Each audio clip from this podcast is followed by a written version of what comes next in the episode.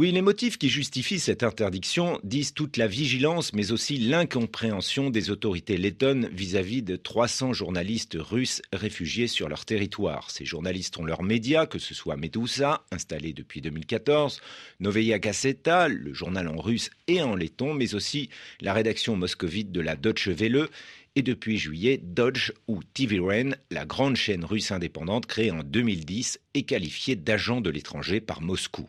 Ils ont beau être indépendants, dissidents, avoir fui leur pays après l'invasion de l'Ukraine et une loi punissant de 15 ans de prison toute vérité jugée mensongère, ces médias n'en restent pas moins russes. Alors, lorsque Dodge publie une carte météo de la Russie, on y trouve la Crimée. Lorsqu'elle reçoit des témoignages de femmes de soldats engagés sur le front, elle suggère d'envoyer de l'équipement aux combattants. Pire peut-être aux yeux du régulateur letton, elle omet de traduire ses programmes en langue lettonne. Dodge n'a donc plus le droit d'émettre en Lettonie, c'est la loi. Après trois manquements en un an, la chaîne a eu beau plaider l'erreur individuelle et licencier l'auteur de l'appel à un soutien aux troupes elle ne peut plus compter que sur YouTube pour toucher la population russophone avec pas moins de 14 millions de vues en Russie.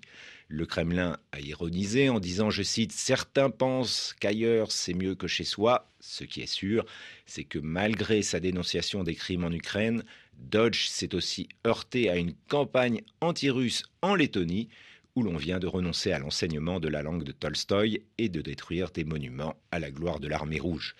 Il suffit de rencontrer à Riga des journalistes lettons pour se rendre compte que n'est pas du tout comprise dans ce pays la position d'Emmanuel Macron vis-à-vis de la Russie. La théorie chère à Kennedy selon laquelle il ne faut pas humilier l'adversaire, l'idée qu'il faut continuer malgré tout à maintenir le lien avec Poutine, la vision française d'après laquelle il ne pourra pas y avoir de négociations sans garantie pour la sécurité de la Russie, tout cela apparaît incompréhensible.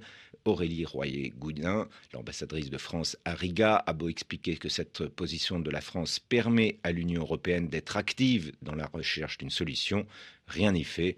On sent qu'après deux occupations soviétiques, les médias lettons ne veulent pas entendre parler d'une voie franco-allemande entre la Russie et l'OTAN, un OTAN qui reste pour eux le seul rempart protecteur.